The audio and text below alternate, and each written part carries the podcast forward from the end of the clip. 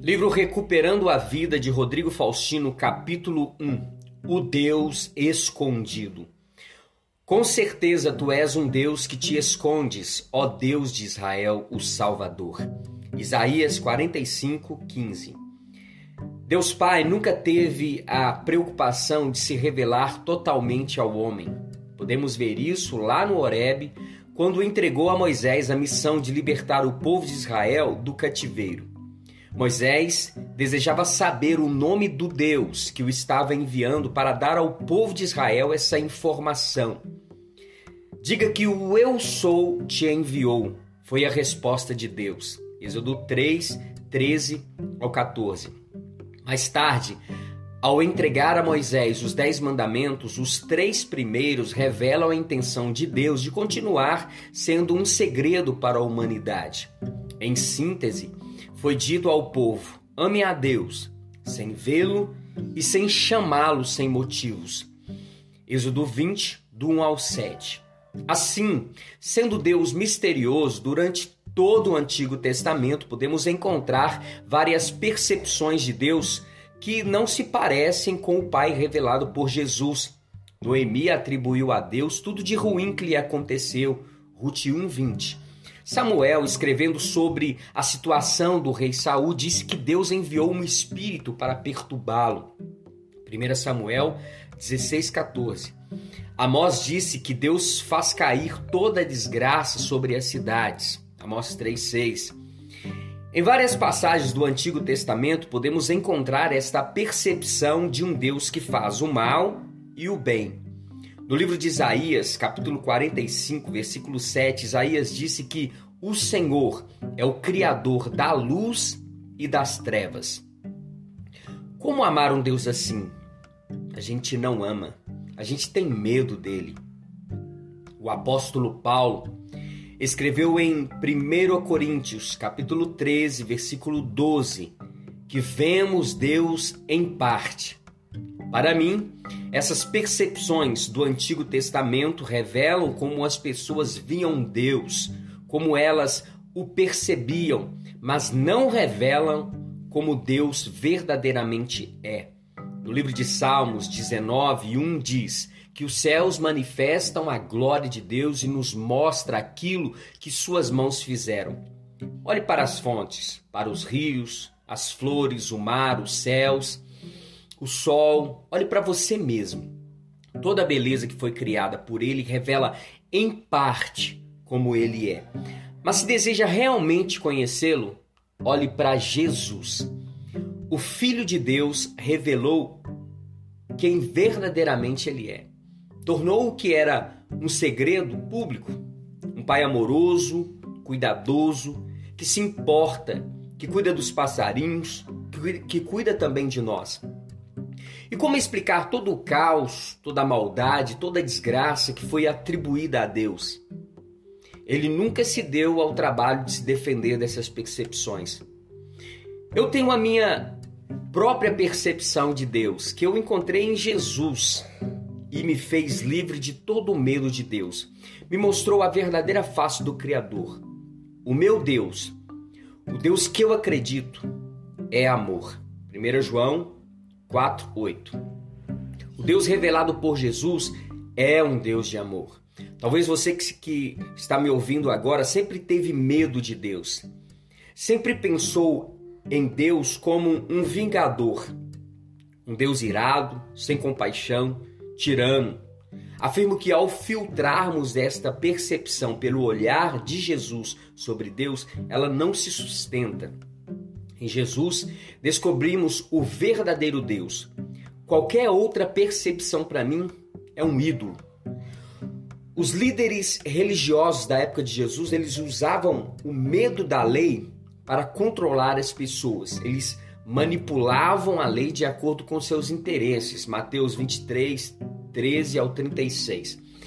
Infelizmente, ainda hoje, líderes religiosos manipulam a Bíblia para controlar as pessoas. Talvez por esse motivo eu passei a ter um certo desprezo pela religião. Eu vou explicar é, o tipo de religião que eu tenho dificuldade para aceitar. Eu desprezo a religião que prega o evangelho do medo Nela não existe vida, só regras, e muitas delas sem sentido e punições. As pessoas nunca são livres. Essa religião mata, rouba a vida, busca tirar de nós a capacidade de pensar, impõe regras como se fossem verdades únicas e absolutas. Ela enaltece as coisas e despreza as pessoas. Exclui e rotula quem tem a coragem de não seguir. Pinta um rosto estranho de Deus, um rosto irado, sem compaixão, distante e, que condena, mata, destrói ao menor deslize do ser humano. Eu desprezo essa religião, porque ela usa o nome de Deus para manipular, controlar e usar as pessoas.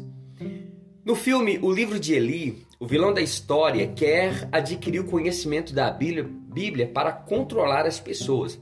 É um ótimo filme, onde a religião do medo é representada de forma espetacular. Essa religião faz justamente isso. Usa o sagrado para fazer as pessoas de marionete. Para mim, esse Deus é um ídolo, uma caricatura do verdadeiro Deus. Muitas pessoas vão continuar servindo essa caricatura, essa versão sem piedade de um Deus criado por homens. E vão continuar porque são incapazes de reconhecer o verdadeiro Deus. Se acostumaram com a versão do Deus vingador, irado, sem compaixão e cheio de regras. Eu não amo esse Deus vingador. Eu amo o Deus que Jesus revelou. Não gosto dessa percepção onde Deus faz o bem e o mal. Eu não creio que Deus seja responsável pelas aflições do nosso viver. Para mim, elas fazem parte da vida. Pessoas vivem, morrem, adoecem, se curam, perdem o que têm e conquistam de novo. É muito fácil culpar Deus pelos nossos infortúnios. Temos essa tendência a apontar o outro pelas decisões erradas que tomamos. Temos dificuldade para assumir nossas responsabilidades. É libertador não colocar em Deus a responsabilidade pelo que nos acontece. Deus é a favor da vida e não da morte. Ele quer curar, não maltratar. Ele mesmo disse no livro de Jeremias, capítulo 29, versículo 11: porque sou eu que conheço os planos que tenho para vocês planos de fazê-los prosperar e não de lhes causar danos, planos de dar-lhes esperança e um futuro. Por isso, eu não acredito no Deus que faz o bem e o mal. Seus planos são de paz. Tudo que nos acontece tem um porquê que se explica aqui mesmo são decisões que tomamos ou deixamos de tomar. São palavras que nós dissemos, são amizades que nos influenciam, são comportamentos que tivemos que geraram caos. Examine o homem a si mesmo. 1 Coríntios 11, 28. Se fizermos isso, encontraremos em nossas atitudes ou na falta delas a resposta para todo caos em nossas vidas. Deus sempre quis que o homem fosse livre. Por isso ele plantou no jardim a árvore do conhecimento do bem e do mal. A única forma do homem sair do jardim era comendo daquela árvore. O homem é, não seria livre se ele não pudesse decidir entre comer aquele fruto ou não. O amor de Deus foi demonstrado quando deu ao homem o poder de escolher. Jesus disse que Deus é bom e ninguém mais. Marcos 10, 18. Se Deus realmente, se Deus realmente agisse como muitas percepções do Antigo Testamento descreve, Jesus teria agido de igual modo. Porque foi ele mesmo quem disse, foi o próprio Jesus quem disse que o filho não pode fazer algo de forma independente mas apenas o que vê o pai fazer. O que o pai faz, o filho faz.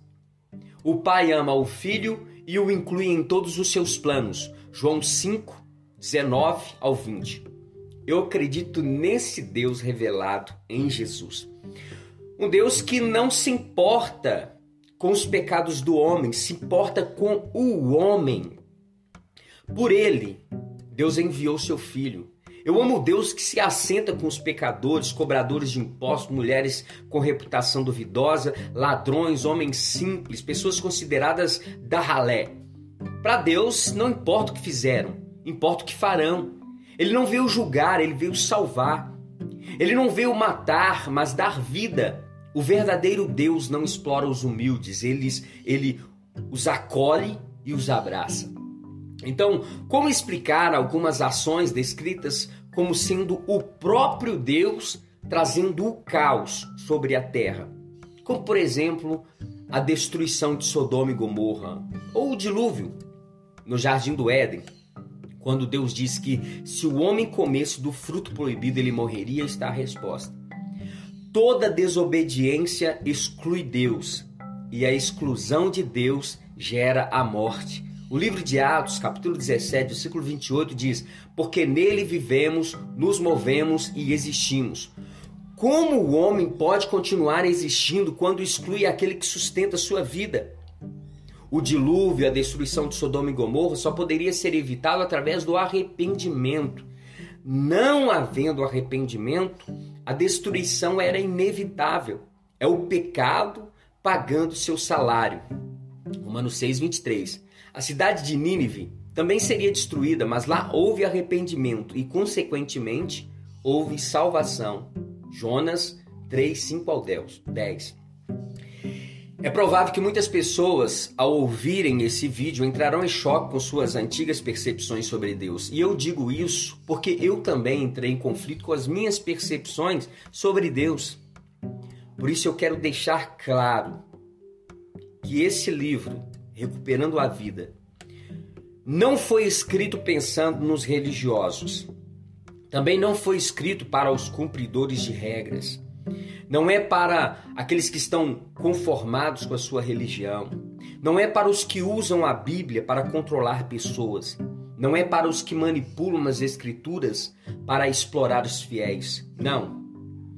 Eu escrevo este livro para os que estão cansados de religião, os maltratados, os perdidos, aos discriminados, aos que se sentem separados de Deus por não conseguirem seguir as leis impostas por religiosos. Eu escrevo aos desengrejados que abandonaram a fé por não suportarem o peso da religião. Eu escrevo aos que buscam uma palavra de fé e incentivo todos vocês eu escrevo, baseado não nas minhas próprias ideias, conceitos e doutrinas, nada disso. Eu escrevo baseado em um convite feito pelo próprio Jesus Cristo em Mateus 11, 28. Olha que diz: Vocês estão cansados, enfastiados de religião? Venham a mim, andem comigo e irão recuperar a vida.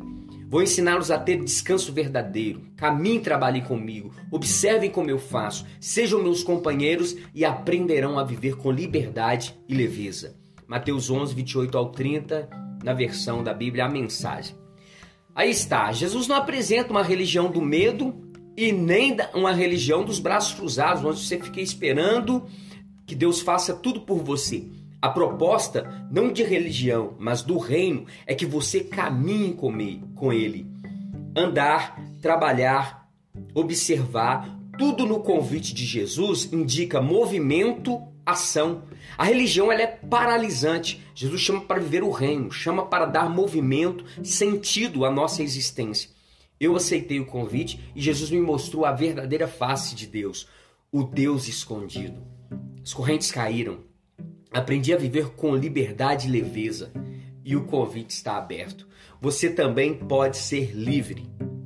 Nos próximos capítulos, baseado em tudo que Jesus revelou, você vai descobrir como recuperar a vida. Aguarde. Deus abençoe sua vida.